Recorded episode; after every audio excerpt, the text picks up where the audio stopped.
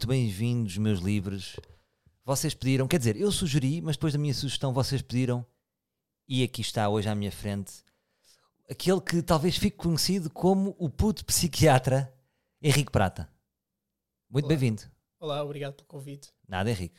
Ora, antes de mais, só contextualizar, nós conhecemos-nos porque a sócia e a melhor amiga da minha mulher é muito tua amiga.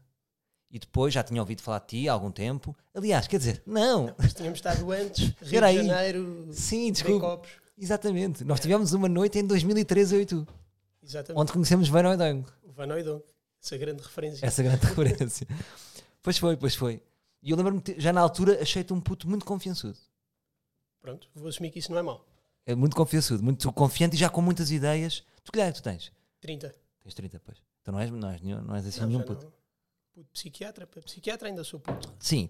Então pronto, tivemos essa noite, foi fixe essa noite. Eu não me lembro. já- Tu depois lembravas-te melhor do que eu dessa noite? Foi uma noite interessante, porque tínhamos também um amigo em comum. Depois voltámos a encontrar-nos devido à, à minha mulher e à, e à Joana. E depois acompanhei-te de repente, certo dia, estou em casa e no prós e contras está um bando de velhotes e um miúdo bonito a, a- a falar de, de psiquiatria muito, de uma forma muito eloquente. Obrigado. Confirmas? Confirmo. Tiveste feedback de- desse prós e contras ou não? Tive feedback. E o feedback foi bom, embora o programa no geral tenha estado muito focado em assuntos muito específicos. Ou seja, havia ali uma oportunidade de falar de coisas mais abrangentes e focou-se um bocadinho eh, mais na, na área do trabalho. Eh, mas, mas o feedback foi bom no geral. Sim, tu tentaste abrir. Então, mas explica-me mais ou menos a tua vida. Tu agora vieste do hospital.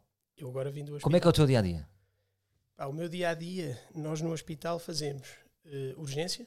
É uma coisa que muita gente não sabe. Eh, há 24 horas de urgência de psiquiatria, todos os dias do ano, Disponível para todos. disponível para todos, todas as horas.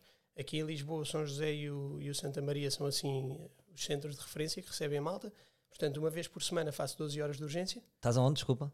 Eh, estou no Júlio de Matos. Estás no Júlio de Matos. Ei, eu estou a conhecer uma pessoa que está no Júlio de Matos. Exatamente. Tu vens de Júlio de Matos. Venho do Júlio de Matos. Trazes essa energia para aqui. traga esta energia. que, que tem, que tem os muros eh, para, para os malucos não entrarem. Normalmente é o que nós dizemos, não é? Porque as pessoas que lá estão, estão tratadas, estão bem, eh, os problemas estão fora do, Os problemas estão fora. do Júlio. Eh, portanto, Diz Júlio. Vocês dizem Júlio. nós dizemos Júlio, apesar daquilo hoje em dia ser o Centro Hospitalar Psiquiátrico de Lisboa, porque aquilo é uma fusão com o Miguel Bombarda, que chama- Não, enfim, perde força. É o Júlio. É o antigo tem- Júlio. Tem, apesar de ter muito estigma associado hum, ao nome, não é? Júlio de Matos era, era um hospital com muito estigma associado. eh, eu continuo a, a gostar da energia eh, que o Júlio consegue, consegue ter e dos doentes graves que se encontram lá, porque tens doentes crónicos, que é uma coisa que existe em muito poucos eh, hospitais. Ali tens, tens doentes crónicos que vivem lá, fazem a vida deles, saem do hospital livremente e, e- e dormem lá todos os dias. Portanto, é um hospital muito diferente do normal. Tens também um pavilhão de segurança, eh, mas estava-te a explicar. O que é que eu faço? Urgência 12 horas, consulta, ou seja, tenho os meus doentes que uma vez por semana eh, tenho um dia dedicado à consulta com essa lista. Internos?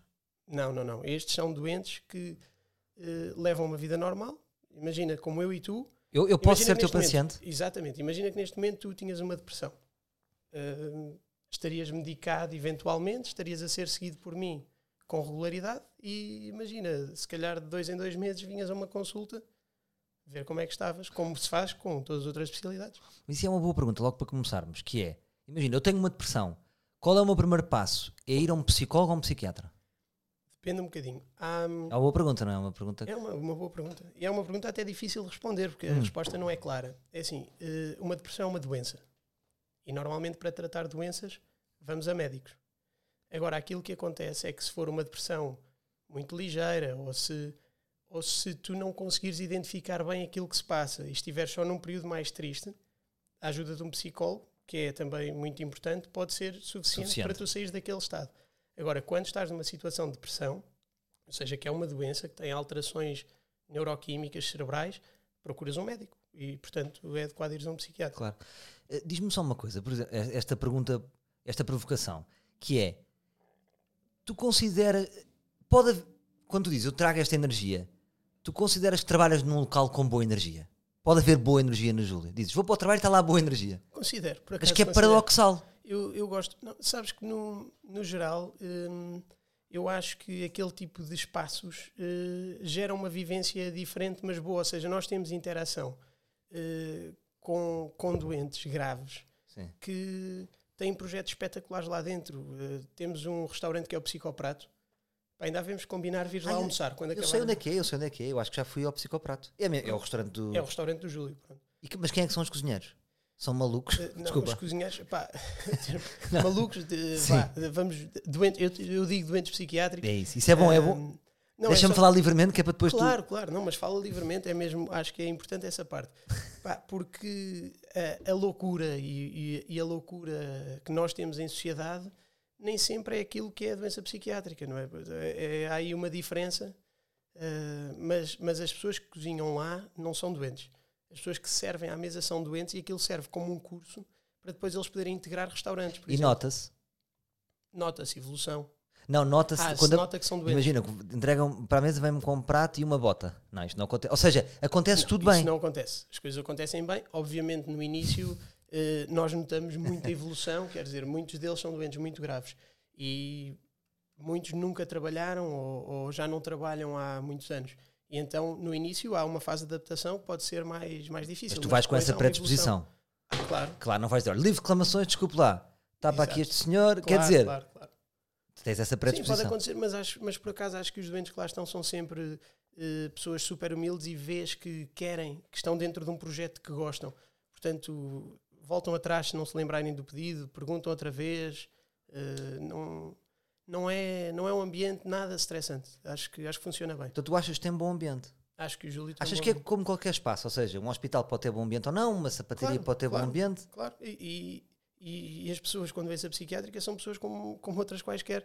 Ali falamos de doentes muito graves, mas quer dizer, a quantidade de pessoas que têm perturbações mentais eh, na sociedade em geral é enorme, não é?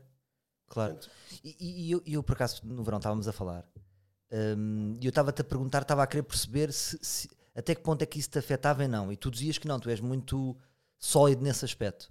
Mas não, não há dias em que entra para ti?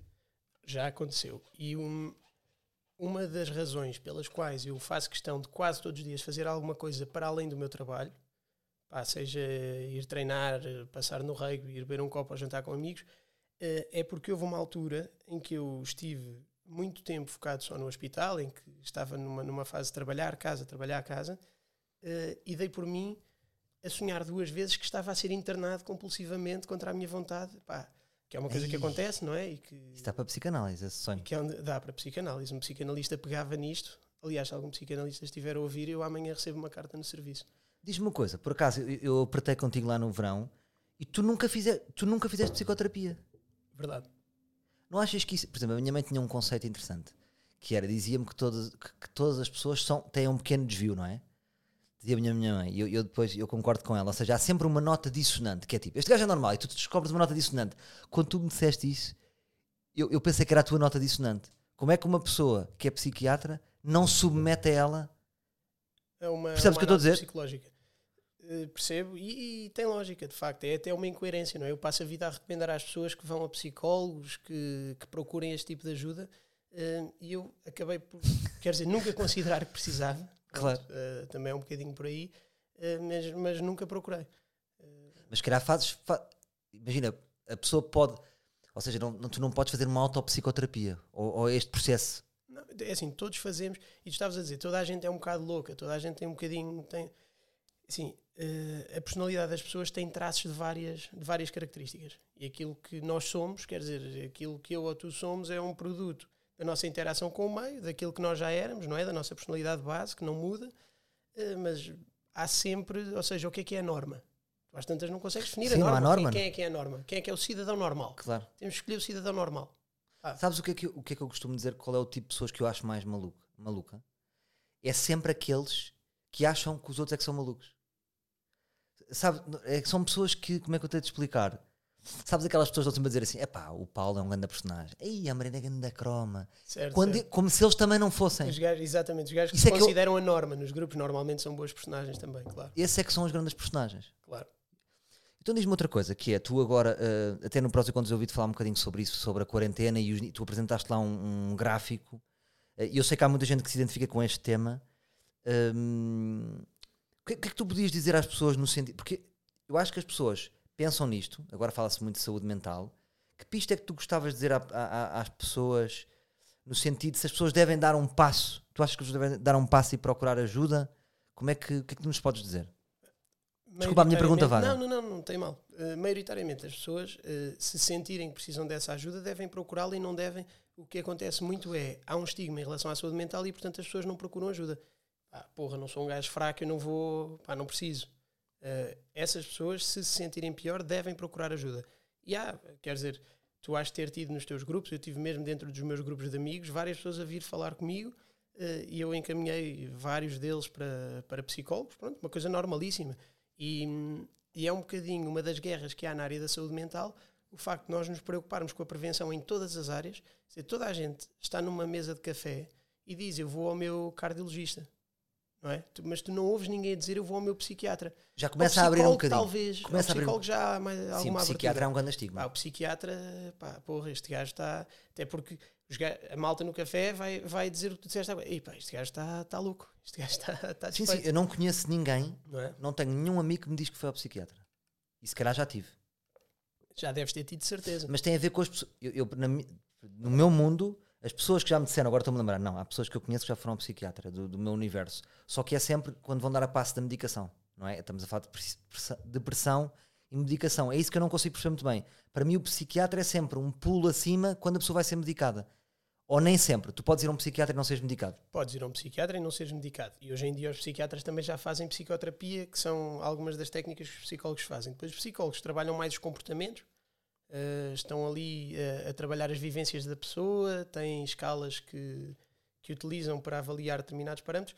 Os psiquiatras trabalham mais a parte das doenças. O que acontece normalmente, se um, um doente for à minha consulta e ao fim de uma ou duas consultas eu percebo que a pessoa naquele momento não tem uma disrupção do funcionamento dela que torne necessária a medicação. Normalmente eu encompanho- eh, encaminho para um psicólogo.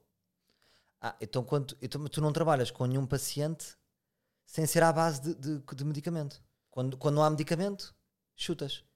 Percebes o que eu estou a dizer? No fundo, Percebo- estava certo o percebo que eu isso, estava a dizer. Percebo isso e é, é mais ou menos isso, embora não seja puramente isso. Tu tens muitos psiquiatras que eh, optam por fazer psicoterapia e que tiram os cursos de psicoterapia. Não é o meu caso. Eu, neste momento, estou mais dedicado à parte geral da patologia, eh, um bocadinho eh, à parte do sono e depois dedicado à área forense. Oi, Henrique, diz-me uma coisa, que, que esclarece-me aqui uma dúvida também, que é o seguinte, e também para desmistificarmos, porque as pessoas, há muitas pessoas que, que quase que acham que uma pessoa quando está triste é por demérito, não é? Tipo, epá, o Paulo, tá-" e depois começamos a, julgar a vida do outro, ele também fez isto, ele também fez assado, e não sei o quê. E queria que, que me especificaste se, se há aqui vários tipos de depressão no sentido, se há depressões que, se- que a pessoa arranca com 10 anos já com este perfil, ou se há pessoas que podem ter um, ter um ADN, chamamos-lhe assim, que está tudo a correr bem, mas a própria vida pode dar ali pancadas que levam a estar deprimido. Pá, é tudo. No fundo, É aqui, tudo. É tudo. Porquê? Sendo a depressão uma doença, tens alterações neuroquímicas, tens alterações no cérebro, certo? Eh, quando estás deprimido. Agora, tu podes ter uma predisposição genética para deprimir, ou seja, há pessoas que terão maior tendência para deprimir, tens pessoas que depois, com determinados contextos, e as vivências têm importância, porque podem eh, aumentar a probabilidade de tu Claro. desenvolveres uma depressão. Eh, tu tens pessoas que passam por situações semelhantes e há pessoas para quem aquilo é o trigger suficiente para dar início a um quadro depressivo e pessoas em que não. E há pessoas que têm vidas perfeitamente normais com tudo o que tu possas imaginar e que deprimem. Porque lá está, é uma doença. Começa a haver um processo eh, de inflamação cerebral, alterações nos neurotransmissores e a pessoa está deprimida. Não tem de haver uma causa específica. Não tem de haver uma causa, mas quanto mais causas, mais ajuda ou não? Imagina, por exemplo, uma Claro. violação será um Claro, trigger? Claro, claro, claro. É um evento traumático. É um evento traumático identificado para risco de, de vários tipos de perturbação mental até. E imagina, uma pessoa que é violada, tipo, existe alguma percentagem tipo, de que vai incorrer numa depressão? Estás a ver? Tipo, estás- Sim, sim, tipo sim. esta pessoa logo à partida tem 50% de possibilidade. Uh, há vários estudos e, e- e não te vou dizer uma percentagem em concreto porque nem, nem sei de cor, uh, mas sim, isso está, isso está minimamente estudado. Uh, qual é a percentagem de casos e qual a probabilidade de evoluir. Agora, o que tem de haver é essa tal parte da saúde mental que é preventiva, ou seja, essas pessoas, uma pessoa que tenha um evento de vida altamente provável de desenvolver E não digo só depressão, outro tipo de perturbações mentais deve ser posta em vigilância. Outra coisa que eu, hum, já que estamos a falar disto, predisposição para doenças, outra coisa que eu acho porreira dizer no teu podcast é uh, a relação entre a psicose, que é uma quebra de contacto com a realidade, que é uh, a forma mais comum são as pessoas que acham que são perseguidas e que ouvem vozes de pessoas que não estão lá. Certo. Uh, que, e a doença mais clássica dentro das psicoses é a esquizofrenia. E 25% de todas as psicoses são causadas pela erva, pela cannabis. muito importante falarmos sobre isso. E, ma- e maioritariamente em adultos jovens, têm, têm o Epá, cérebro. isso é muito menos- importante. Eu- ou seja, já- já- sobre as, as várias drogas há sempre, por exemplo, dizem que as- os cocaínatos têm tendência para também teorias de perseguição e não sei o quê. Não é? Mas, mas eh, enquanto que na cocaína, normalmente o efeito eh, é bruto e passa, o que acaba por acontecer na erva é que parece que há alterações das conexões cerebrais, digamos assim. E a maior parte dos miúdos que desenvolve episódios psicóticos nesse contexto eh, acaba por evoluir para um quadro crónico. Então, e diz-me uma coisa, então como é que tu vês o avanço da cannabis? Que vai ser legal e plantações de. Por exemplo, em Campo de Ourique, esbarrei com uma loja de cannabis. Pronto, o que, o que é que se passa aí? Portanto, e num bairro, estás a ver? Sim, super sim, familiar. sim, sim. Só de Betos. Sim, Que é, que é onde está. Portanto- é um bairro portanto já estamos. Um, mas o, o que eu acho que acontece é eh, as pessoas e, e os políticos muitas vezes não têm bem noção do perigo real que isto representa. E um, a erva tem dois componentes: o THC, que é o que dá moca, e o CBD, que é o que está agora na moda, anda tudo aí com as, com as canetas de CBD e não sei o quê. Um, o CBD, Ah, os, os putos fumam, CB, fumam Não, erva não, não. em caneta? os putos que fumam erva procuram erva com o maior THC possível. Porquê? Porque é o que dá moca. Claro. Tu queres é ter moca, então vais buscar uma erva com grande já, THC. já, já fumaste? Já experimentei, por acaso experimentei em Amsterdão com 18 anos, mesmo a idade proibida, mas, Mas não gostei. O facto Mais- de saberes isso foi não gostares ou o facto de que muito Ah, cedo não, não, começaste não, a perceber Não isso? fazia ideia, pá, era puto, tinha 18 anos, fazia ideia disto. Não, não é isso, mas o facto de saberes o que tu sabes hoje, para ti é impensável fumar um charro. Percebes que eu estou a Ah, perguntar? pois é, eu, eu já não estou em idade de risco sequer. Se, se quisesse fumar hoje, não, não sinto que, este- que estivesse num risco muito, muito aumentado. Eh, mas sim, mas essa mas informação que tu tens impede. esta informação, sim, claro. Estamos qual é a diferença, por exemplo, para um whisky? Vamos expor, um- uma pessoa É fuma. total, é total. É total? Epá, o, o Se um álcool- gajo beber, se uma pessoa fumar 3 charros por dia e uma pessoa beber 3 whiskies por dia, por- A questão é o efeito cumulativo. Imagina, Sim. o álcool, eh, para me dar cabo da vida, eu tenho de beber bastante de forma continuada ao longo de anos. Aqui estamos a, estamos a falar de putos que fumam dois, três charros. Hum. Se forem charros de alta potência, que são estes charros que a malta procura que batem mais, têm menos CBD, o CBD parece ser protetor. Portanto, quanto mais CBD, melhor, só que dá menos moca, porque o THC é que dá moca. Portanto, um puto pode fumar dois, três charros e pá, fica doente para a vida, porque desenvolve uma doença crónica. tu tens pacientes de- com esses quadros? Pá, todas as semanas internamos putos com, com estes quadros, todas as De que semanas. idades? Isto é muito importante. Isto é a conversa Isto- mais importante do ano. Estamos aqui a ter um ar livre. Não, a sério. Pá, é, é, eu acho Estou que as pessoas sério. não Não, têm não, bem, à esp- eu próprio não estava à espera disto. as pessoas não têm bem consciência disso. Epá, o maior risco está entre os 16, 17 e os, e os 23 anos, imagina. Mas os putos vão lá parar porque os pais, sabes, canaram um charro e metem logo num. Não, não, não, não é isso. Os putos vão lá parar porque perdem o contato com a realidade, acham que estão a ser perseguidos, eh, pá, pensam que vem atrás deles. Pá, todas as semanas é recorrente. Mas deixa-me contrapor-te com uma piada do Bill Hicks que ele dizia: o problema não é as drogas, é as. co-" Tipo, ele tinha uma piada qualquer que já não lembro da conclusão, mas era: ah, ele morreu de drogas. Não é porque experimentou um bocadinho, é porque deu. Tipo, quando esses putos é vão isso, lá é e isso que- fumaram três charros ou porque estão há três anos a Não, fumar não, charros? não, não, não. Aqui, imagina, se tiverem predisposição genética, que é, é uma coisa que neste momento é impossível tu saberes. Uma das grandes É quase Covid, não fala- é? Ver se tens imune ao Covid ou não. Sim. Exatamente. Ahm, mas aqui é mesmo base genética. Pessoas que tenham predisposição para desenvolver estas psicoses, se fumarem charros, mesmo que fumem pouco, aquilo pode simplesmente explotar a doença. E quando Epá, isso então acontece, a doença, a maior parte das vezes, quase sempre, evolui para uma, para uma doença crónica. Que as pessoas têm de ser medicadas para o resto da vida. E o problema é que as doenças psicóticas são muito limitantes. Ahm, as pessoas perdem capacidade cognitiva. Então, então, então, então, se, se- acreditando, não é acreditando, eh, hum, assimilando esses teus argumentos, que são factos, não é? Tu São és- factos, são um- factos. Não, não estamos a falar de ciência, não é? disto. É Estamos a- ciência. Estamos a falar Está de escrito. ciência. Eh, como- a cannabis tem um marketing incrível. Tem um marketing Músicos, incrível. eh, reggae, rap, Pá, o que é que acontece? partidos políticos. Sim, sim, sim. Pá, o, o que acontece hum, é que a geração anterior, por exemplo, a droga não era tão pesada, a erva não era tão traçada, digamos assim. O que se aperceberam, isto, a maior parte dos estudos são de um grupo de Londres uh, que faz estudos bons nesta área. Os gajos aperceberam-se que a maior parte da erva começou a ser traçada para ter cada vez mais THC, cada vez mais THC e menos CBD. Para dar mais moca. objetivo? Que é dar para- mais moca. Tipo, esta erva é da boa, então toma. Exatamente.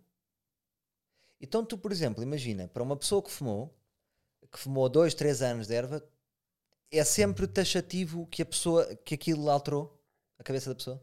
Não, ah, pá, depois eh, o que tu tens é eh, em quase toda a gente há um, pequenas latências de resposta, por exemplo, se calhar ficas Certo. com o tempo de resposta mais lento, Certo, ah, certo. Eu mas- noto isso em alguns amigos às mas a vezes. maior parte das pessoas não vão desenvolver uma psicose. ok? Não Mas é o isso que, eu o que eu a noto é, é, há amigos, imagina, as mesmas quantidades, desculpa estar a ser tão específico, mas tipo, dois amigos tiveram uma vida estás, a parecida. pensar, estás a pensar em gajos específicos neste momento, eu estou a perceber. Estou a pensar em gajos específicos, estou a pensar em gajos específicos. Imagina, Claro. um até pode ter dado mais e não se nota, e outro deu menos e, e ficou para sempre desde os 25, que já noto. Sabes? Que já notas que é, mas latência só, o gajo não, não te diz que andam atrás dele. Não, são para- pessoas com vidas normais, mas nota Certo. alguma lentidão. Certo, Ou seja, há uma dudificação, dude, sabes? Sim, que sim, fica sim, para sempre um bocado.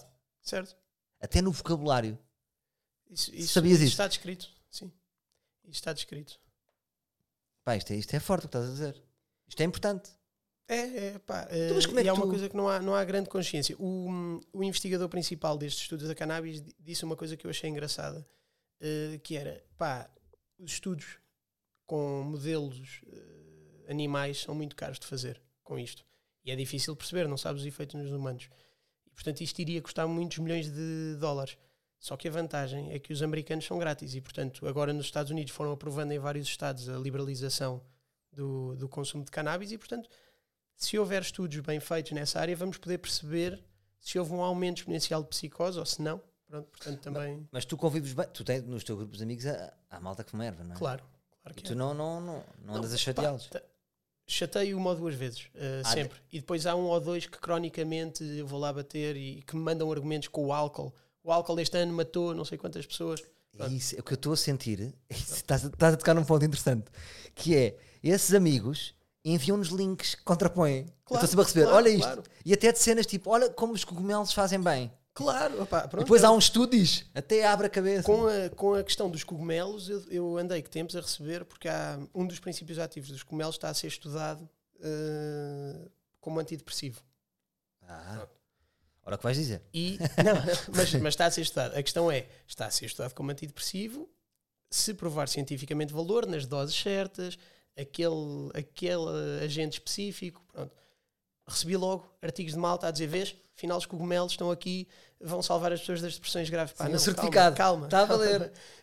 Por exemplo, agora há uma farmacêutica que lançou eh, um antidepressivo novo que tem como base um, um análogo da ketamina, por exemplo. Quantidade de pessoas que me mandou mensagem, pá, estás a ver? Esta merda aos gajos da rua é que sabiam o tempo todo, ketamina é... Pá, O que é que tu achas da ayahuasca? pá, acho que é diferente, é alucinogénico. eh, Mas tu acreditas um bocadinho naquilo? acredito ou seja, que, porque é que há tanta que gente causa, causa alucinações, acredito perfeitamente. É porque é Os que que relatos são aqueles de pessoas que vão para lá com cancro e depois voltam sem cancro? Ah, não, não, isso não acredito. Mas é que há, eu já tive, outro- outro dia tive com uma Epá. pessoa que teve-me a relatar. Tinha um cancro, fui para lá, voltei Tens- sem cancro. Tens relatos de gajos que curaram fraturas com reiki. Portanto, a partir daí tu tens relatos de tudo. Ah, não, isso não tem credibilidade nenhuma. Está bem, mas imagina, achas que há tanta gente enganada? Pá, não sei, mas imagina que tu estás a fazer quimioterapia durante dois anos e, e vais meter ayahuasca eh, ao Canadá e vol- ao Canadá não, que não metem no- nos Estados Unidos eh, ou no México e, e voltas e por algum motivo a quimioterapia funcionou. E pá, não sei. há- tu só consegues afirmar que alguma coisa curou outra coisa, uma doença, se houver estudos, se houver ciência em relação a isso, se houver relatos sustentados. Ahm, inferir causalidade ne- nesses relatos singulares é, é, é anedótico, não, não serve. Ok. Então, bora voltar aqui um bocadinho atrás. Vamos imaginar que estão pessoas a ouvir-nos, livres, que, que- estão-nos a ouvir, estão sozinhos e não sabem como se virar e como. qu- Quais são os sinais que nós podemos ajudar as pessoas a perceber que devem, devem pedir ajuda?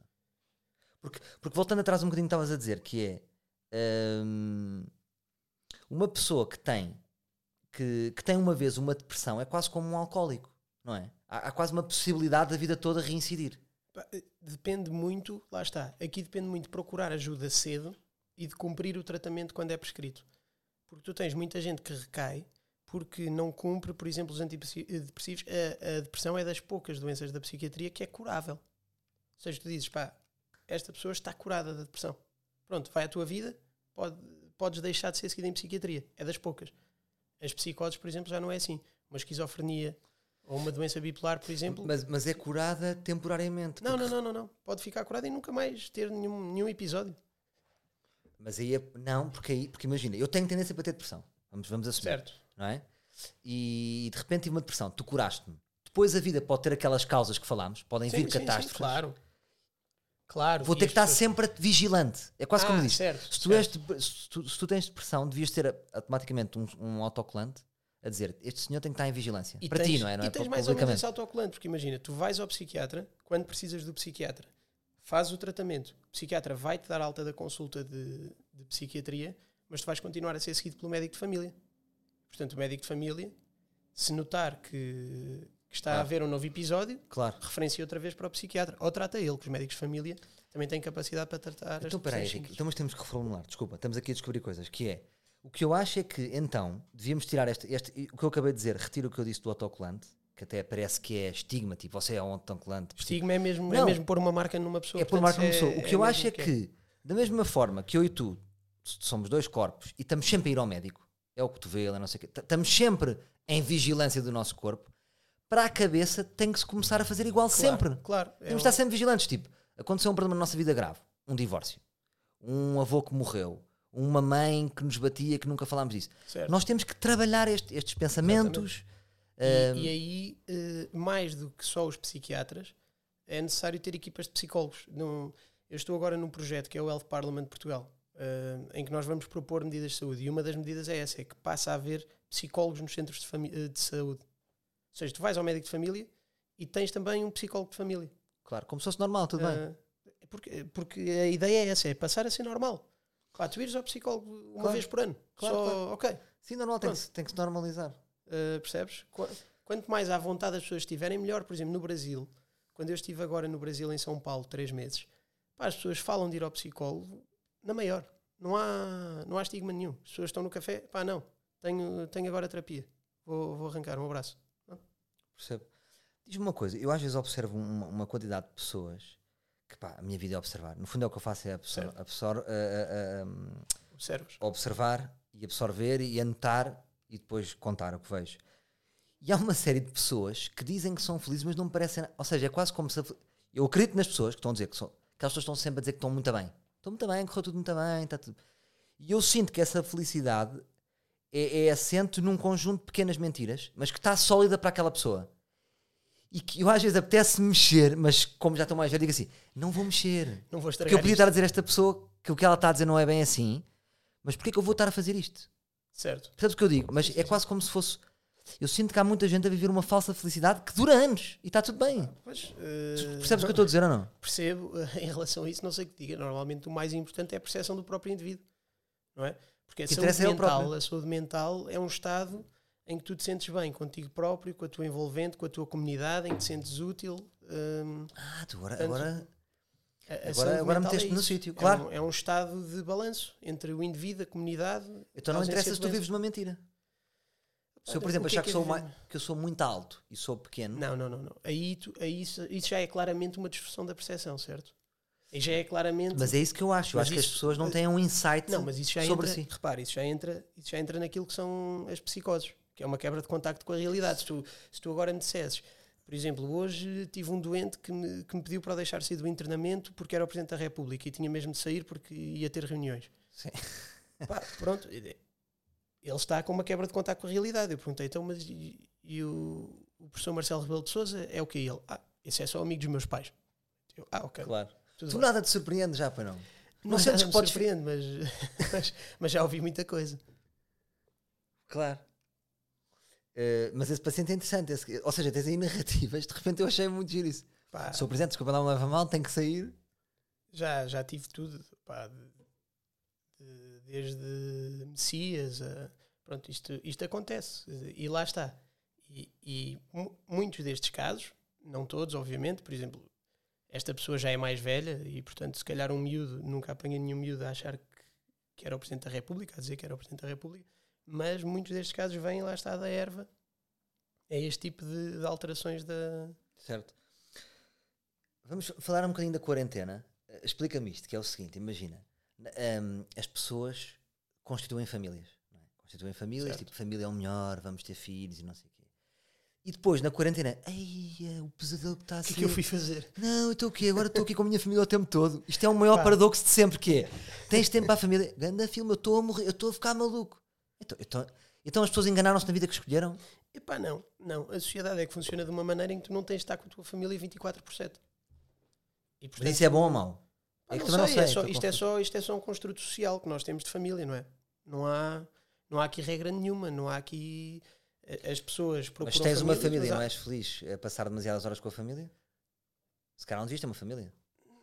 Pá, não sei, não sei se é tão linear, porque tu repara, a sociedade está programada e está desenhada para tu saíres de casa, trabalhares, interagires com os outros.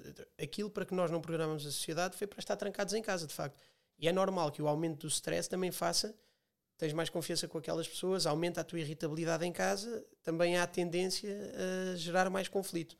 Portanto, há- houve aqui muitos fatores durante a quarentena que não, não são diretamente identificáveis dessa, dessa forma. Pelo menos eu acho que não podemos tirar conclusões assim tão diretas, tão precipitadas. De- Deve ser difícil, dos pacientes que tu tens, depois têm maridos, têm mulheres, não é? Deve ser um processo difícil para as pessoas também. É Hum, difícil. E É pais, muito duro, não é? muitas vezes. Tu Pais- consegues perceber que uma pessoa abandona uma mulher deprimida ou um homem deprimido? Tipo, pá, gosto imenso de- desta pessoa, estou há 5 anos, está sempre deprimido, eu não aguento mais. Isto é. Isto é É, é difícil. é perceptível? difícil, mas, mas, mas sim, é, é como abandonar uma pessoa contra doença qualquer. É igual. Até, até diria que as pessoas têm mais empatia por alguém que seja abandonado com um cancro. E agora Não é? tocaste num bom Imagina ponto. Sim, abandonar. sim, é muito a mal. Aí este, epá, já não aguento. Estou farto do IPO. Cheira Pois, não dá. Não. Pois, no IPO ninguém abandona é? com o IPO, mas na- nas doenças abandona. Mas ninguém abandona no IPO. Claro que abandonam. Não, Abandona? Claro. Isso as pessoas. Pá, Mas as eu pessoas não pre- mudam, as pessoas não mudam, não é? E há pessoas com, com personalidades eh, diferentes em todas as áreas. Quer dizer, uma pessoa que abandona uma pessoa deprimida provavelmente é a mesma pessoa que abandonaria uma pessoa no IPO. não? Ei, tu és fedido. Tu agora foste fedido. Nunca, Ah. tinha, nunca tinha pensado nesse ponto de vista. Porque, Ah, sabes porquê? Porque, ou seja, eu próprio. hum, lá está, se calhar inconscientemente em nós todos, há sempre este equívoco, que é- foi quando começámos a falar, que há um, há um bocadinho de demérito na pessoa que está triste regularmente. Yeah. Que é, estás a perceber? Por é que, pá, não aguento, pá, eu fiz tudo, claro, ela está claro. aqui Não, sempre mas triste. Isso existe, mas isso, isso existe, claro. Que é a pessoa, o que tu estavas a dizer há bocadinho, é, é culpa da pessoa. Outra coisa que eu acho eh, que acontece hoje em dia, eu tenho cada vez mais pessoas a aparecerem em consultas a dizer que estão tristes. Ok, começamos a explorar, ok, mas o que é que se passa? Estou triste, pá, e às tantas dizem-me, estou triste, morreu o meu pai há duas semanas. Olha, ok, é normal. Isto Certo. não- As pessoas vivem numa ilusão de que toda a gente está feliz o tempo todo. E aí acho que as redes sociais podem ter tido um impacto, se calhar um bocadinho negativo. As pessoas passam a viver a imagem da vida dos outros. Desculpa, diz-me, estás com calor? não? Estou com calor desde que me sentei aqui. Também eu estou com esse calor. Deixa-me abrir Não a é? janela. Ah, pá, eu achei que nem se podia por causa da. Achei que nem se podia por causa da gravação. Isto é muito quente. Ah, certo, certo. Desculpa. Não, muito melhor agora. Mas, estava- mas, mas esse também era interessante. Desculpa, o que é que estávamos a dizer? Do. hum, Estavas em que parte? Estava em que parte? Já, já me perdi. Do. Ah, as pessoas vivem numa ilusão que estão tristes. Que, que, não, que não, vida de que, sempre. de que é errado estar triste. Ah, sim, das redes Ou sociais. seja, de que, de que- porque as pessoas que elas veem, e depois tens outra coisa que é, gajos como tu, tu agregas no teu Instagram, pá, 200 mil pessoas, não sei, ou 300 mil pessoas, não faço ideia, mas um gajo como tu está a, a transmitir e tens pessoas que se calhar estão agarrados ao teu, mas estão agarrados ao do Manzarra, estão agarrados ao da Liliana Santos, ou. Sim. Estás a perceber? Isto é essa tua terceira escolha. É o que Lembrei-me. é tens- Lembrei-me. Hum, não, mas estou estou a dar exemplos assim random, Sim. que é eh, as pessoas seguem estas pessoas, não as conhecem, só veem posts, pá, eh, estás sempre muito divertido quando publicas alguma coisa, ninguém publica, ou muito pouca gente publica coisas a dizer, pá, estou na merda em casa, Claro. estou na merda, a minha vida, pá, estou aqui, olha, Sim, estou, sim, com, estou com a mesma t-shirt há três dias em casa, não apetece fazer nada, mandei vir pizzas. Claro, claro. Percebes? Mas o mundo, mas, mas também desmistificando isso, o mundo nunca funcionará assim porque nunca funcionou. Claro, Assim, claro. é? Só que tu agora tens o dia todo num telemóvel Estás sempre a levar sempre com a levar com isto. felicidade falsa às vezes, não é? Exatamente. Porque toda a gente tem períodos nos quais Mas- se triste. mas a agora não sei tristeza é tu- natural e agora- essencial até. Mas não sei se estás a reparar num fenómeno que é o contrário, que é as pessoas já perceberam que falar desses problemas também é relatable. Portanto, todos os dias tu tens uma blogger a dizer assim: ah, pá, queria falar de um tema que é a ansiedade que eu sofro. Vlog. E por um lado é bom, porque eu, eu acho que sempre que alguém fala de ansiedade não está a mentir. Eu não acredito em pessoas, é pá, vou aqui fingir que tenho ansiedade Claro. e faço vídeos. Não, acredito, se a pessoa está a falar, não sei o quê. Mas todos os dias alguém está a falar disso. Mas repara, toda, toda a gente, toda a gente, não que tenha problemas de ansiedade, uma perturbação de ansiedade, mas toda a gente já sentiu ansiedade e sabe o que é. Hum, e qualquer, qualquer tipo de, de comentário ou de, de discussão sobre o tema é bom, porque a saúde mental tem de começar a ser discutida. Eu acho que a pandemia, o que gerou, em termos de vantagem para a saúde mental, é toda a gente, pela primeira vez, toda a gente passou pelo mesmo, por uma situação estressante igual, não poder estar com quem gosta, não poder sair de casa, não poder ver os amigos, e portanto, pela primeira vez, tu estás à vontade para dizer, pá, malta, pá, eu estou a passar mal e, e sabes que no teu grupo vai haver mais duas ou três gajas dizer, pá, pronto, eu também tenho estado na merda e tal. Eu acho que esta oportunidade é boa para a saúde mental, percebes? Porque va- vai gerar aqui uma onda em que vai dar para as pessoas falarem. Eu percebo. Mas tu não sentes que as pessoas estão a ficar um bocado fechadas no sentido em que toda a gente está um bocadinho na merda e tu não tens não tens energia para agarrar outra pessoa que está na merda? Percebes o que eu te digo? Percebo? Mas eu, eu acho que só a interação já ajuda muito, percebes? É. Dois gajos ser estão na merda, é um está tudo ser- bem, é É um, só- é um uma- ser social. Pá, tu vê a quantidade de malta que abriu o house party e ficava, às vezes até beber copos no house party com os amigos como se estivesse, olha, vamos beber uma cerveja, no... tentar simular o ambiente social. Porque o ambiente social é muito importante. É muito importante. É- Sabes onde é que eu vi, vi isso? Por exemplo, vi isso ontem. Imagina, vou para o Algarve. O Algarve não é uma viagem muito longa. Mas se eu for sozinho, a viagem demora muito mais, não é? Fui com amigos, Óbvio. nem notei. Pareceram-me 10 minutos. Portanto, foi mais. Ou seja, amigos 10 minutos, o que me estás a dizer é amigos 10 minutos, mulher e filhos 2 horas e meia e sozinho 4. Exatamente. É mais ou menos isto. Mas é, é giro ver isso, não é? Portanto, Claro. sendo sozinho, parece que demoras mais tempo. É. Portanto, é, é- é importante nesse aspecto. Deixa-me fazer-te uma pergunta, que é... Tu achas por exemplo, um humorista... Às vezes diz o humor é uma doença, porque é uma espécie de lente que tu tens e há um músculo hiper desenvolvido para ver o ridículo e está ativado sempre um, um- um lado cínico Certo. do cérebro. Ah, ahm, tu achas que, que, que, que- um humorista pode, por um lado, está a hiper desenvolver ah, um lado, mas pode estar a atrofiar outro? Isso é como em qualquer área, tu desenvolves aquilo que praticas mais e tornas-te melhor nisso. Tu se calhar és ótimo a apanhar tiques de pessoas, a, a topar pequenos defeitos na, na forma de falar ou na maneira de estar. Ou no- pronto. Aliás, estivemos atrofia- na praia, estivemos na praia e, e claramente, claramente és um gajo, és um gajo fedido nisso. Hum, mas, mas, Mas isso não, não pode dizer- atrofiar outro lado. Percebes o que eu estou a dizer? Epá, não, não acho, não acho, não, Não, acho. achas? Não, Por exemplo, é como qualquer profissão. Epá, é, é o mesmo que tu dizeres eh, que um professor primário aprenda a explicar muito melhor e que isso tem de lhe atrofiar. Epá, não, há áreas que vais trabalhar menos na tua vida, áreas que vais trabalhar mais. Podes na mesma ser um gajo equilibrado. Eu não sei. Por exemplo, eu, por exemplo não estou a dizer que é o teu caso. Eu acho que o, exe- o meu exemplo é parecido com o teu. Imagina, tu, o teu dia 12 horas, eh, vou levar com o maluco, desculpa, Sim. mas eh, Sim, sim. as pessoas que dizem que é o presidente, o miúdo está triste não sei o quê, não sei até que ponto é que tu não podes ficar científico no contacto com, com, com as pessoas e menos empático. É um risco. é Ou um seja, risco, é tu um risco. desenvolves a tua capacidade de análise científica e podes estar a atrofiar o teu lado emocional. Certo, Percebes o que eu estou a e dizer? se calhar talvez por isso seja tão importante para mim estar com pessoas depois fora do trabalho. Eh, Ah, tu- Agora, tu sim. é, é claro eh, que, que tu, quando estás em contexto profissional, eh, tens, tens de ter empatia, não é? Para chegar ao outro, para te conseguires colocar no lugar do outro, eh, mas não te podes deixar sofrer o que o outro sofre naquela situação. Ahm, e isso sim é complicado e é, é um balanço que eu acho que se vai ganhando. É um, é um tato que se vai ganhando. Agora, não quer dizer obrigatoriamente que depois prejudique o resto, não é? Ah, é uma questão de contexto. Ora, os psiquiatras são tão caros como os psicólogos? É igual. Epá, eu espero que sejam mais caros, Ah, mas não sei. Di- diria que depende dos psiquiatras e dos psicólogos. Mas é daqueles 60 paus para cima. Di- sim, de 60 paus para cima. Mas quando é que se muda isso? Porque, Ou seja, tu vais a um médico, quanto é que pagas? Ah, calma, calma, calma. Eu estou, pensei que estavas a falar de consultório. Ou seja, aqui na de tua zona, na zona onde tu vives, Sim. a malta só vai a consultórios, vão sempre bancar 60 paus para cima. Agora, no Estado é grátis. As consultas de psiquiatria no Estado, um- os imagina, um miúdo de 25 anos, está deprimido hoje. Amanhã quer ir a um psiquiatra. Qual é o passo que ele dá e quanto é que lhe vai custar? Centro de saúde, acho que paga 5 euros, não é? Taxa moderadora. É referenciado para uma consulta de psiquiatria E depois não é e as, 6 co- meses. e as consultas de psiquiatria são gratuitas. No centro de saúde tem psiquiatria. Não. O, o médico do- de medicina geral familiar Passa-te para vai referenciá-lo vai referenciá-lo para o Júlio de Matos, imagina. E depois ele recebe uma carta, uma convocatória a mandá-lo ir. Mas, Mas, o médico, calma, mas o médico de medicina geral e familiar já o medicou, certo? Já o viu, se ele estiver de facto deprimido, já o medicou, iniciou um plano terapêutico e disse: "Ah, ou vou reavaliar, ou é um caso grave e preciso de um psiquiatra. Os médicos de família também tratam a depressão. Se não tratassem, não tínhamos serviço de psiquiatria para todos. Mas imagina, e tu sabes como é que é. Ah, Eu próprio já estive num psicólogo. Às vezes tu marcas o psicólogo e depois tens que ir e não podes deixar passar muito, depois já desististe. É tipo, quando eu quero ir a um psicólogo, pego num telefone e digo terça-feira. Se por acaso o, o- o psicólogo adia, depois posso nunca mais lá ir. Certo? E tu, tu sabes como é que são um as bocado pessoas. como o ginásio. Um bocado como o ginásio. E isto é no- na, na maneira mais fácil de fazer, não é? Pessoas que têm capacidade financeira para, quer um psicólogo como se fosse uma massagem. Quem não a tem, se o processo é mais lento, já viste a quantidade de pacientes que se perde? Claro. Isso é que eu estou-te a claro. perguntar quanto tempo demoram estes processos? Pá, as listas de espera para o Júlio de Matos, eh, por exemplo, eu penso que estão à volta de um mês e meio a três meses. Isso é fatal.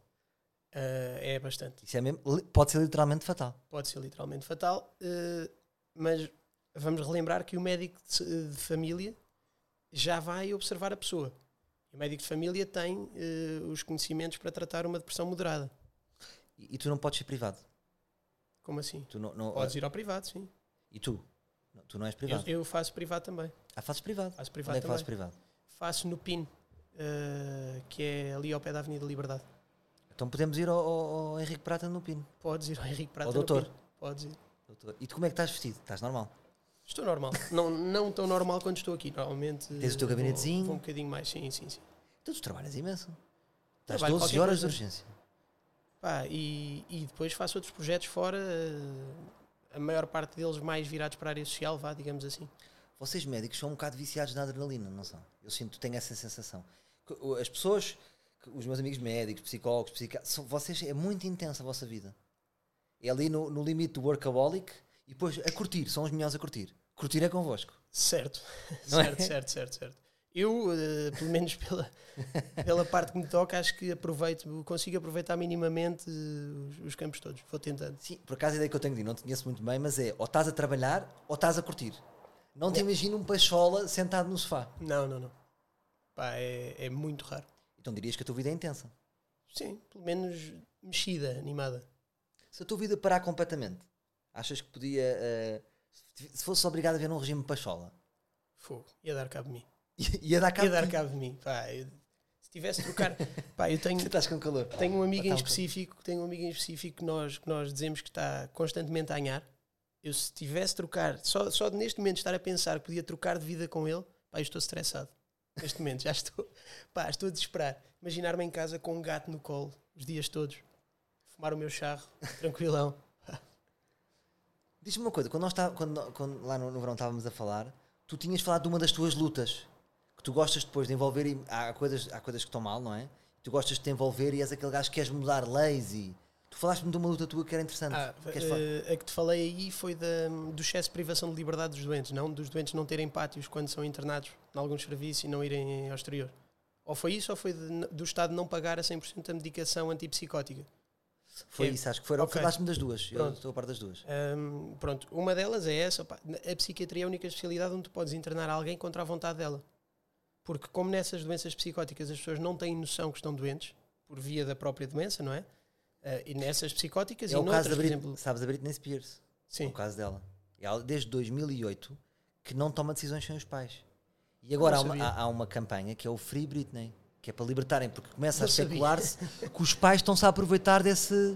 E ela não decide nada.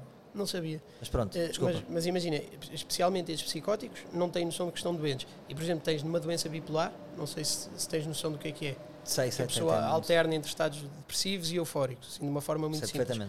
Pá, uma pessoa num estado eufórico, a dormir duas horas por dia, sentir-se bem, claramente não quer ser internada, não é? Mas pode apresentar perigo para ela, para outros, eh, para bens E relevantes tens que dela internar, claro. e tens de internar. E essas pessoas muitas vezes são internadas em serviços que não têm condições, a meu ver, para receber pessoas e, e tê-las privadas da liberdade de se ir embora. Que é ter serviços com janelas fechadas, sem pátios. Pá, eh, pronto. Isso é uma das. Isso é uma Sem das pátio, estás a querer eh, liberdade. Sim, claro. Epá, Pelo menos. lá em Portugal, felizmente, os presos, por lei, têm uh, duas horas de frequência de espaço exterior. Pronto. E nós, aos doentes psiquiátricos, que estão a ser internados para melhorar a, a condição de saúde mental em questão, não damos esse acesso. É estranho. E basta pensar, por exemplo, o meu hospital, o, o Júlio de Matos, para tu teres uma noção, o hospital é um jardim gigantesco. Portanto, tu chegas ao Júlio e parece fogo. Os doentes aqui devem ser gajos felizes, isto tem um jardim brutal. Yeah. Não, a maior parte dos serviços, os doentes estão no, estão no serviço fechados e o parque da é saúde é usado pelas instituições, mas não pelos doentes. Pois isso é fora. E claro que há, há E tens alguma diga- coisa que nós possamos ajudar? Aqui esta comunidade livre? Vais eh, alguma coisa que. Por acaso penso que não, de assinar petições Sim, e não sei o que, não. Não dá nada, não é? Uh, vou- estas, estas medidas, em princípio, vão ser propostas através do Health Parliament, de- de- desse tal projeto que eu te estava a falar, Sim. que é da, da Microsoft, da Janssen, que é uma farmacêutica, da Universidade Nova, e está-me a faltar um dos parceiros, isto é o pior. Agora, agora esqueci-me do, do quarto. Tá- Estavas a falar de, de- de prisões. Ahm, Ah, é o tens- Expresso, o grupo empresa. Pronto, lembraste, boa. O- a nível de, de prisões, tens algum paciente preso? Algum, eh, o quê? Internado compulsivamente? Eh, Este que eu te não, ou então hoje, vais a que- prisões. Que diz que é, ah, calma, eu já fui também.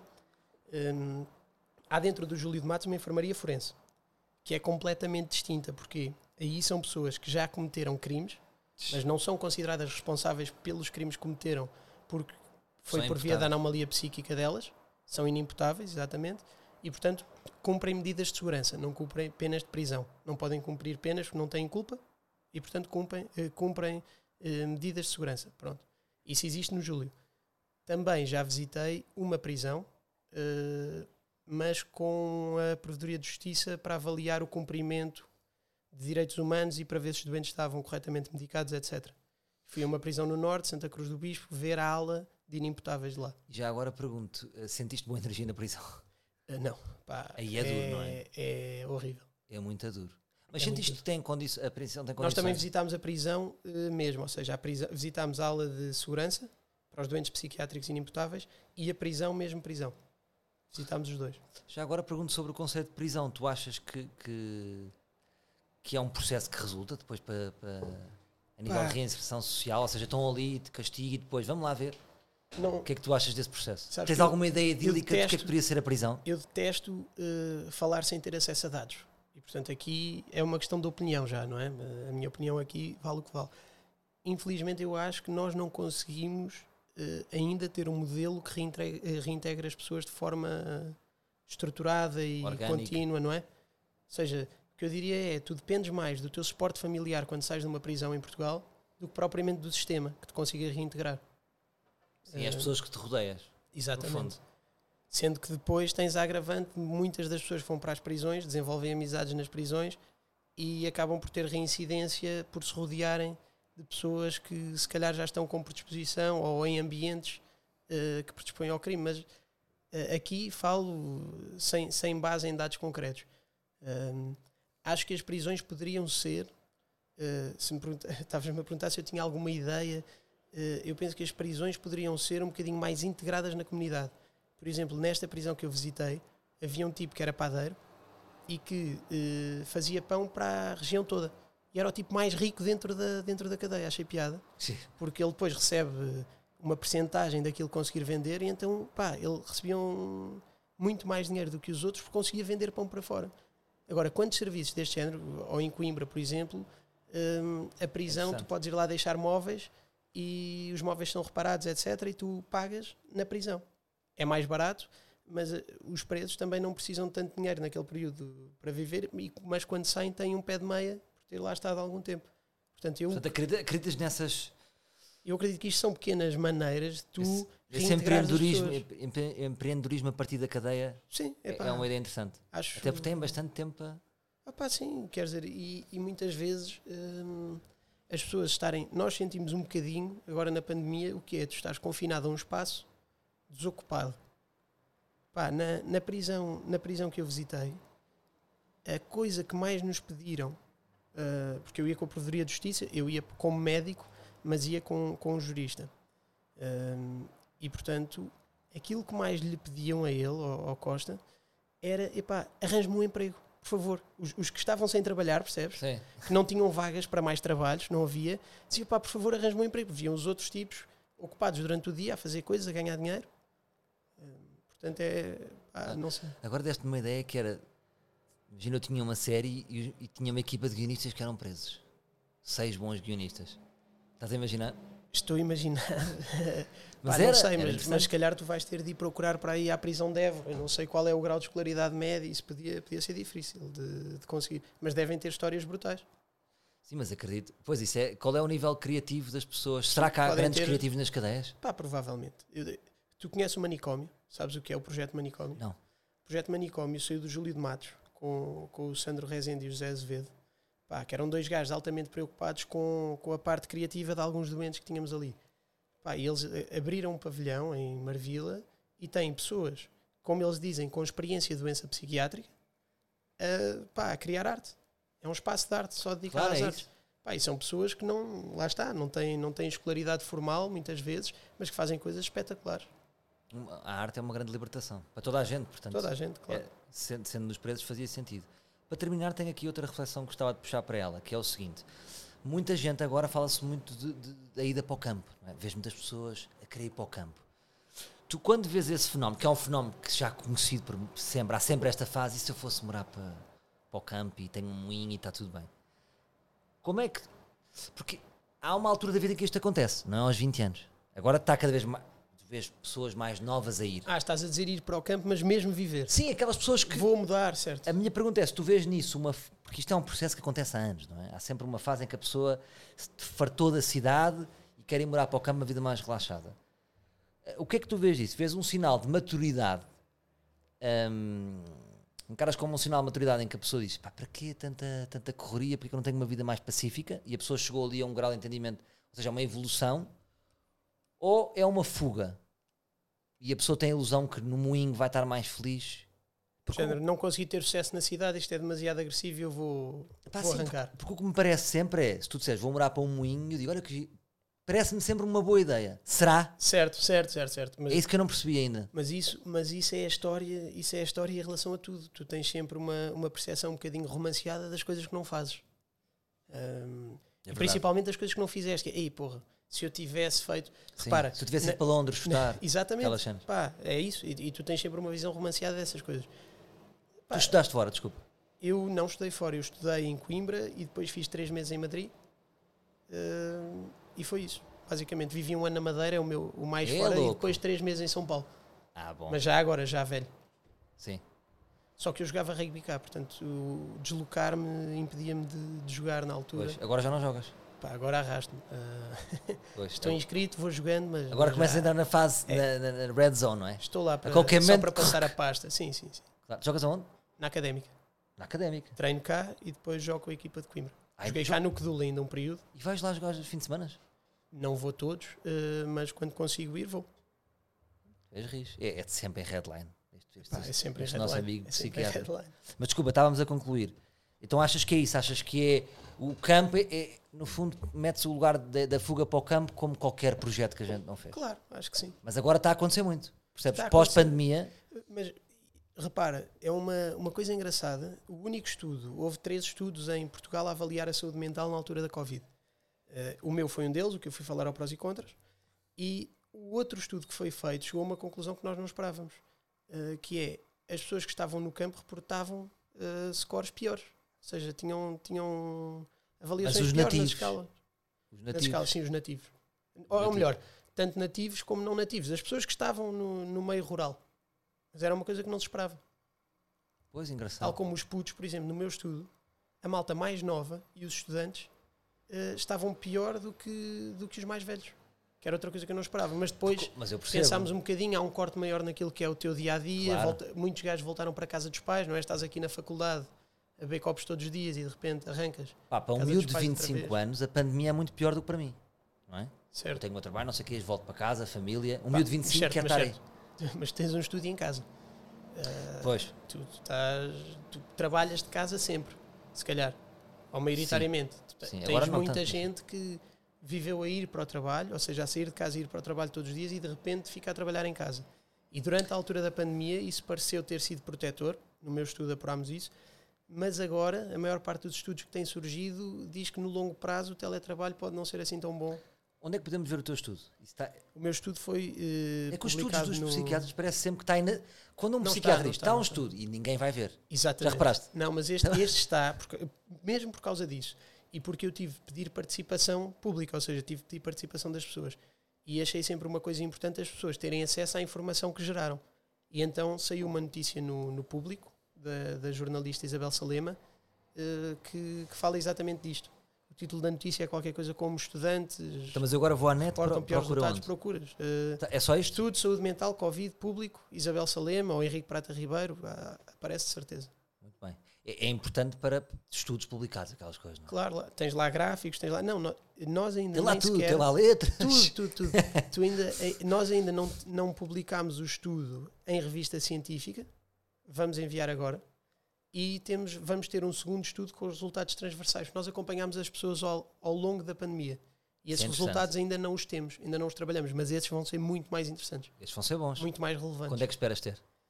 Uh, já temos os dados todos escolhidos, estamos agora na parte de análise estatística. Não queres abrir um Portanto, bocadinho Não, não, posso, não posso abrir um bocadinho porque ainda não corremos os dados, portanto não te consigo dizer não te consigo dizer se, se há evolução ou não. Doutor Prata, só mais uma questão. Que é, se voltar... Eu não acredito que houver... Ou seja, agora vai haver, vai haver uma segunda vaga, não de confinamento, mas de algum... De infecções. Não é de, sim, de infecções também, mas vamos, vamos retroceder um bocadinho. Vai haver menos Ah. festa. Vamos dizer assim, claramente que de outubro a dezembro vai haver menos festa. Ou seja, vamos aos teatros, vamos ao cinema, mas à noite não há, os bares vamos nos inibir. vai- ou seja, no fundo é um... No verão disfarçámos um bocadinho, vais ter menos lotação, vais, vais para o Coliseu e Du- duas lugares. sessões em, É. vez de, em vez de uma, trabalhamos o dobro para ter uma, mas, mas não interessa, o que é importante é fazer. Mas a pergunta que eu te faço é como é que está a cabeça das pessoas para aguentar esta segunda vaga?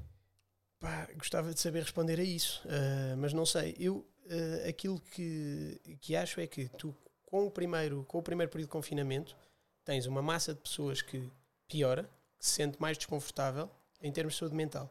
A grande maioria dessas pessoas vai recuperar. Quando agora desconfinamos e as pessoas voltam a. Mas há uma, uma percentagem de pessoas que desenvolve doença a longo prazo, certo? Que fica, Sim. fica na rede. E agora o mais provável, se voltarmos a, a confinar, eu espero que não, porque neste momento acho que o Serviço Nacional de Saúde está muito mais equipado e preparado. Tens testes, tens material de proteção para os médicos, muita coisa. Quando isto chegou não tínhamos. Eh, e portanto espero que não tenhamos nos confinar outra vez. Mas o que pode acontecer é isso, é as pessoas irem abaixo coletivamente um bocadinho e de cada vez que vais abaixo há sempre uma franja de pessoas que ficam... Pronto, isto depois é estatística, não é? Henrique, aqui entre nós, às vezes estás nos corredores com, com os teus colegas, vocês entreionam-se e dizem uns para os outros: Malta, isto, isto- isto está bom para nós agora. Dizem secretamente ou não?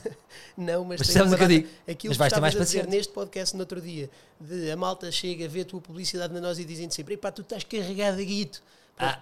A minha malta faz-me o mesmo, mas é, ei, epá, tu agora, essa merda, o consultório deve estar a bombar, pá, isto está toda é- a gente na merda. Só querem saber é, disso, não é? É um bocadinho O que isso. interessa é o Henrique está bem. Exatamente, é? exatamente. Muito bem, olha Henrique, gostei muito de ter. Vou-te dizer, fizemos, estamos a, 15, a 13 segundos de fazer A uma hora. hora certinha. A hora. Perfeito. Podia ser mais, podia ser menos, mas calhou. Perfeito. Portanto, Acho que é bonito. desculpa o calor, este- estes estúdios aqui têm esta. De repente foi- está calor, duro, não está? Foi duro. É abafado.